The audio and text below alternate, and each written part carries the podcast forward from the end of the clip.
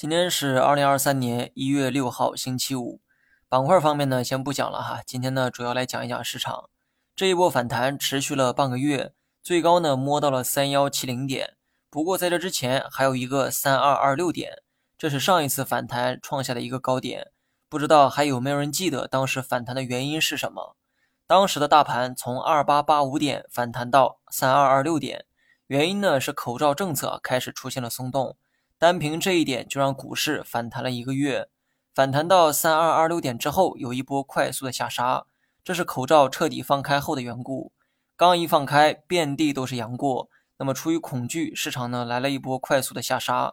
但明眼人呢都明白，这种恐惧啊一定是暂时的，等人们适应之后，市场也会恢复到理性。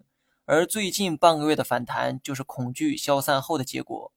前面铺垫了这么多，是为了引发大家的思考。当初凭借口罩放开的预期，让大盘涨到了三二二六点，可如今是真正意义上的放开，大盘的涨幅岂能不如之前呢？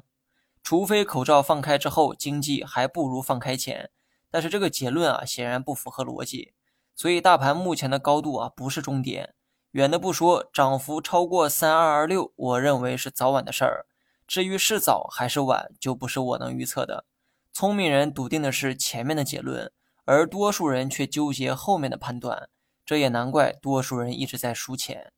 以上说的是中长线，最后呢，再来讲一讲人们感兴趣的短线。大盘连续五连阳，上升趋势仍在，但这并不代表趋势之上没有下跌，所以短期呢不要过于激进哈。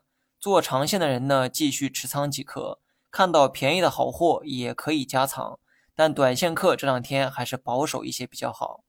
好了，以上全部内容，下期同一时间再见。